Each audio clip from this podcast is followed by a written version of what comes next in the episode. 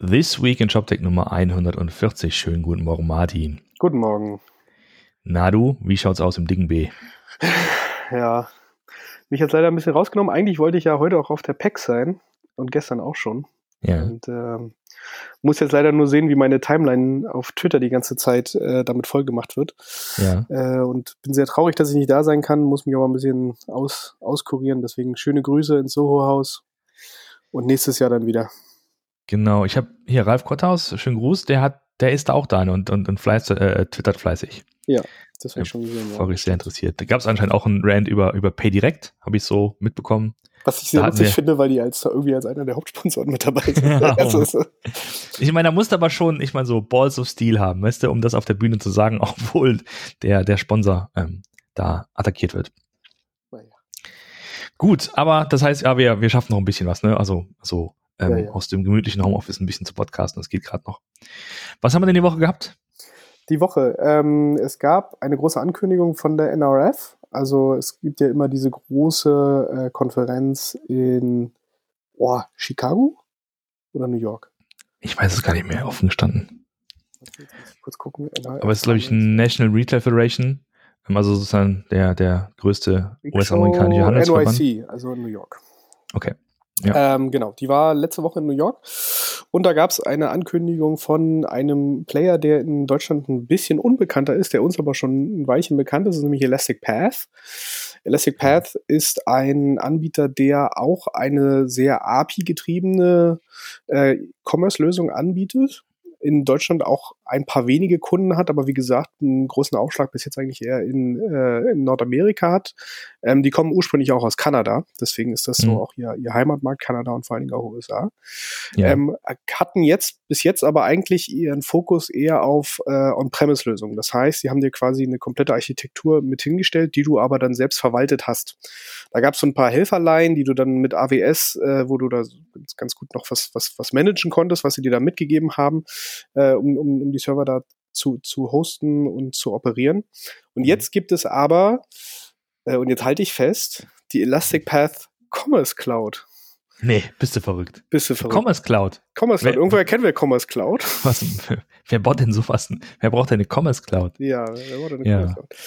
Was also wie unter dem Gesichtspunkt interessant ist, weil Salesforce sein Produkt ja auch Commerce Cloud nennt, Ja, äh, was früher mal Demandware war.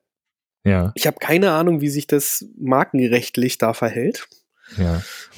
Ob, weiß ich nicht, ob das einer nur angemeldet hatte und der andere nicht und ob sie sich da nicht einigen konnten. Keine Ahnung. Auf jeden Fall gibt es jetzt zweimal die Commerce Cloud. Einmal die Salesforce Commerce Cloud und einmal die Elastic Path Commerce Cloud. Und bei Elastic Path ähm, soll es jetzt halt wirklich ein ähm, multitenant-fähige, cloud-basierte Lösung sein. Das heißt nicht mehr, man bekommt den Code äh, und muss ihn dann selbst verwalten und operieren, sondern man bekommt wirklich es als Lösung komplett hingestellt. Äh, man bezahlt auch wohl nach einem anderen Betriebsmodell, als was man es jetzt bis jetzt immer gemacht hat bei Elastic Path, was wirklich so eher so Lizenz, äh, klassisches Software-Lizenzmodell war. Und äh, ja, Kunden wurden, glaube ich, noch nicht angekündigt, aber es, die Pressemitteilung strotzte nur so von überschwänglichen Trends und Buzzwords. Von daher sind wir mal gespannt. Genau, also es, es klingt ein bisschen wie das, was, was, was ähm, SAP mit, mit Hybris dann macht, ähm, aus einer ursprünglichen On-Premise-Lösung jetzt eine, eine Cloud-Lösung zu machen und das als Cloud zu verkaufen. Denn du kannst ja nicht äh, einfach mal so von jetzt auf gleich de, also deine bisherige On-Premise-Lösung dann multi-mandantenfähig machen oder Genau. multi-tenantenfähig machen. Also es steht ein bisschen zu vermuten, obwohl das echt Spekulation ist, dass, ähm, äh, dass es im Grunde genommen sowas ist wie Managed Hosting, Ja. aber dass man es als Cloud verkauft. Genau, mit einem anderen Geschäftsmodell dahinter dann. Genau, ja. Ähm, wir verlinken mal die aktuellen Reports von Gartner und Forrester. Nämlich Elastic Path ist auch äh, drin bei Gartner als Visionary, bei Forrester als Contender. Und da kann man ein bisschen nachlesen, wie die Analysten ähm, Elastic Path einschätzen. Und Ja. Und da war ähm, das Thema äh, Cloud auch jetzt immer noch eine offene Flanke bei Elastic Path, was sie jetzt damit schließen. Genau. Das heißt, da ist man mal gespannt, wie was dann die nächste Einordnung der Großen bringt. Genau, also ähm, Gartner kam raus Mitte des Jahres. Ähm, hat man dann wahrscheinlich sich das zum Anlass genommen und äh, sich in die Richtung entwickelt. Und aktuell laufen ja die neuen ähm, Evaluierungen, habe ich ja auch auf den, auf den Tisch bekommen. die, die großen Listen und die großen Excel-Sheets, die man von den Listen bekommt, die man ausfüllt. Richtig Spaß. Richtig viel Spaß, genau. Ja, ansonsten ähm, war eigentlich, ich würde mal sagen, nur so ein bisschen Kleinkram, ja. die man mal kurz erwähnen kann. Ein paar Artikel, die uns so reingeflattert sind. Es gibt äh, eben ganz frisch, habe ich es gelesen, ähm, die sogenannten Alexa Hosted Skills. Wenn man also als Alexa Developer ähm, ein Skill gebaut hat, dann musste man bis dato ähm, sozusagen seinen Skill mit einem äh, mit einer eigenen äh, eine Infrastruktur, die man selbst äh, sich aus Lambda oder oder ähm, was S3 zusammenbauen musste, ähm, kann man das sich jetzt einfacher machen. Es gibt so eine Art Alexa, wie heißt denn das gleich hier? Alexa hosted, so. Und das ist mehr oder weniger so eine One-Click-Sache. Das heißt, man, man baut seinen Skill und hat dann sozusagen im Hintergrund schon alles bereit, um, um äh, sozusagen die, die Business-Logik da zu modellieren ja. und die Daten zu speichern. Vielleicht macht es das für einige ein bisschen einfacher jetzt, ja. Richtig, aber es, ne, es, das ist so ein bekanntes Prinzip, dass du halt versuchst, die, ähm, die, die Hürden für diese Entwicklung immer niedriger zu legen, ja. auf das halt der, die Anzahl der, der Skills im Store wächst und das ganze Ökosystem wächst. Das ist ja, das ist ja durchaus eine gewollte Strategie. Jo, Kollegen von eBay einen sehr langen Artikel geschrieben über Visual Search. Offen gestanden, da steige ich nicht ganz durch. Ähm, da geht es viel um äh, Wahrscheinlichkeiten, um Berechnungen, um, um, ähm, um die, die Näherung von, von Vektoren, die aus Bildern gebildet werden. Also ja. wer sich da mal mit beschäftigen möchte. Also es ist auch so, so ein bisschen ähm, Einblick in, was man so mit ähm, unter, dem, unter dem großen Begriff künstlicher Intelligenz und Machine Learning ähm, alles machen kann. Ähm, wenn man halt äh, über ein sehr großes Datenset verfügt, was ja eBay nun mal hat, was auch sehr gut verteckt ist. Ähm, und dann kannst du ja auf Basis dessen sehr gut Ähnlichkeiten. Also es ist ja dann, äh, dass, dass du ein, ein, sehr gutes Trainingsset halt hast, mit dem du arbeiten kannst und dann kannst du auf Basis dessen sehr gut dann auch äh, neue Verbindungen finden. Ja. Ja, und last but not least ein neuer Blogpost bei, bei Otto, Developer otto.de. Da geht es darum, äh, grob gesagt, wie man, also wie die ihr Marktplatzmodell skalieren, weil sie haben ja, die sprechen von von der Tatsache, dass äh, jede Woche 10.000 Produkte dazukommen, Tendenz steigen, 20 Teams haben, die das machen mit 15 Microservices und sich die Frage stellen, okay, wie schafft man es denn zwischen den Microservices, die ja per se immer voneinander isoliert sind, die Daten äh, auszutauschen? Mhm. Das ist, glaube ich, so der, äh, der, der, der Kern der ganzen Geschichte, also das auch mal verlinkt. Ja.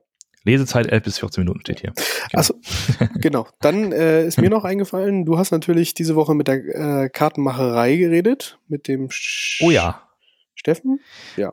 Ja, mit Steffen und mit Sebastian. Genau. Schönen Gruß an der Stelle nochmal. Es war ein sehr nettes Gespräch. Die beiden haben sich eine schöne Couch da im Büro genommen und haben sich da hingesetzt und haben schön äh, mit mir gepodcastet.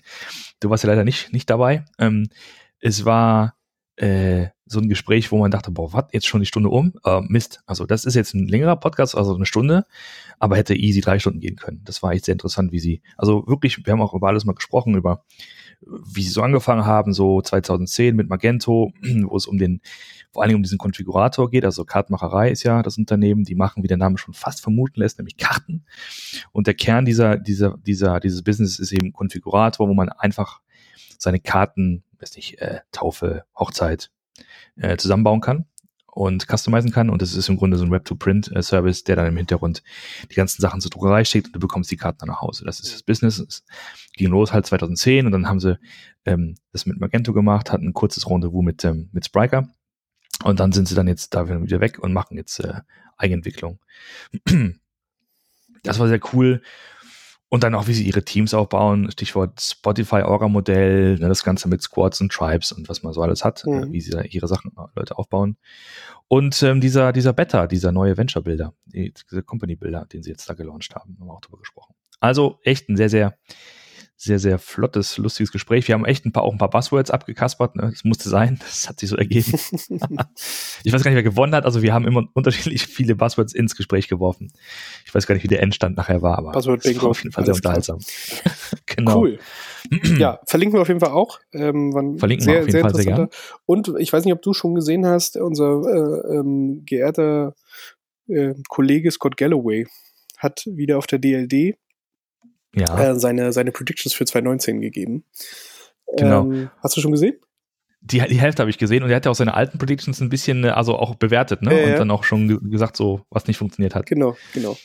Auch Ja. sehr äh, interessant, um mal zu sehen, in welche Richtung es geht. Er erwartet ja immer noch, dass man beispielsweise Amazon und AWS aufspaltet. Das hat er für letztes Jahr schon vorher gesagt. Mhm. Da ist er sich jetzt noch sicherer die, dieses Jahr, dass es dieses Jahr kommt. Ähm, Mhm. Was natürlich auch schon mal ein spannender, ähm, spannender Teil wäre. Aber kann man auf jeden Fall auch verlinken. Es gibt einfach mal so einen lustigen Rundumschlag um die Digitalbranche äh, Branche im Allgemeinen. Und Ja. Äh, ja. Also klar ist der, der Typ polarisiert natürlich. Äh, Da gibt's ja Leute, du kannst ihn entweder hassen oder lieben. Ne? Gibt es, glaube ich, nichts dazwischen. Also den Style muss man halt irgendwie mögen. Ne? Der kommt auf die Bühne, redet ziemlich schnell, sehr lakonisch, so mit einer monotonen Stimme. Aber das macht's eben auch wieder witzig. Jo. Und ähm, äh, ist sich selbst auch für nichts zu schade, scheinbar. Ja. Und ich weiß gar nicht, wa- was der mit, mit äh, DLD so zu tun hat. Ich meine, der ist, glaube ich, hat er gesagt, zum sechsten Mal Ja, da. der ist, glaube ich, jedes Jahr da.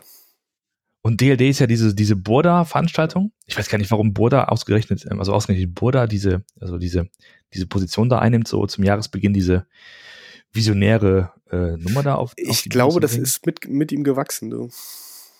Ach so. Ich glaube, der war einfach beim ersten Mal da, hat das gemacht und dann äh, hat das so eine, so eine Art Eigendynamik angenommen und dann äh, kommst du einfach jedes Jahr wieder, weil das dann irgendwann so funktioniert, weil man quasi so Ja. gewohnt ist. Ja, tatsächlich. Na, mal so, erstmal, erstmal gehen sie alle äh, nach Dings, was in München ist es, ne? Erstmal alle nach München zur DLD und dann ab nach Davos. Ja, genau, ne? genau. Das ist so Hast du das gesehen mit dem, mit dem Hotelzimmer? Was, was ich Nein. glaube, was Malte, glaube ich, geschrieben hat. Gab es irgendwie noch ein Ach so. Hotelzimmer in Davos, Doppelzimmer, ja. äh, mit Gemeinschaftsbad für 8.800 Euro Ach, nicht schlecht. pro Nacht. Inklusive Frühstück oder exklusive Inklusive Frühstück? Frühstück. Okay, immerhin. Nee, ist, äh, das, äh, äh, stark. Da hat sich die, und im Gegensatz dazu hat auch diese, diese Schülerin aus äh, Schweden, die da immer freitags die Schule schwänzt und fürs Klima protestiert, im Zelt geschlafen. Ja. Das finde find ich auch eine aller Ehren wert. Überhaupt die ganze Aktion, aber auch eben das im Zelt schlafen. In Davos, in den Schweizer Bergen. Kalt. Kalt und, ja. So, Mensch, da haben wir mal einen schönen Schwenk gemacht durch die Weltpolitik. Ich habe noch kurz zwei Veranstaltungen oder ähm, also zwei Dinge, die ich gerne noch erwähnen wollen würde. Das eine schönen Gruß äh, an Dominik Müller äh, vom oder der den Schreibtischhelden. Der Schreibtischheld, der veranstaltet ein Meetup in Hamburg am 12.02. Da bin ich dabei mit einem kleinen Vortrag, der da heißt äh, mehr Lego, weniger Playmobil, wie moderne digitale Plattformen aufgebaut sind. Das äh, so ein bisschen Oh, im Schweinsgalopp durch die, ne, durch die Plattformwelt, ein bisschen von, von die Technik beleuchtet. Und zwei Tage später bin ich bei Diconium, Agenturpartner von Commerce Tools. Ähm, da geht's um Headless. Also ich habe nächste Woche, äh Quatsch, in diesem, in dieser Woche eine, eine lange, lange Hamburger Woche. Also wer da vom 12. bis zum 15. da in Hamburg mal einen Kaffee trinken möchte oder ne, melde sich Ja. gerne. Guti, Das soll es gewesen sein, oder? machen wir so. Machen wir so. In diesem Sinne noch eine gute Besserung, äh, schönes Wochenende und ähm, bis nächste Woche. Bis nächste Woche. Ciao. Tschüss.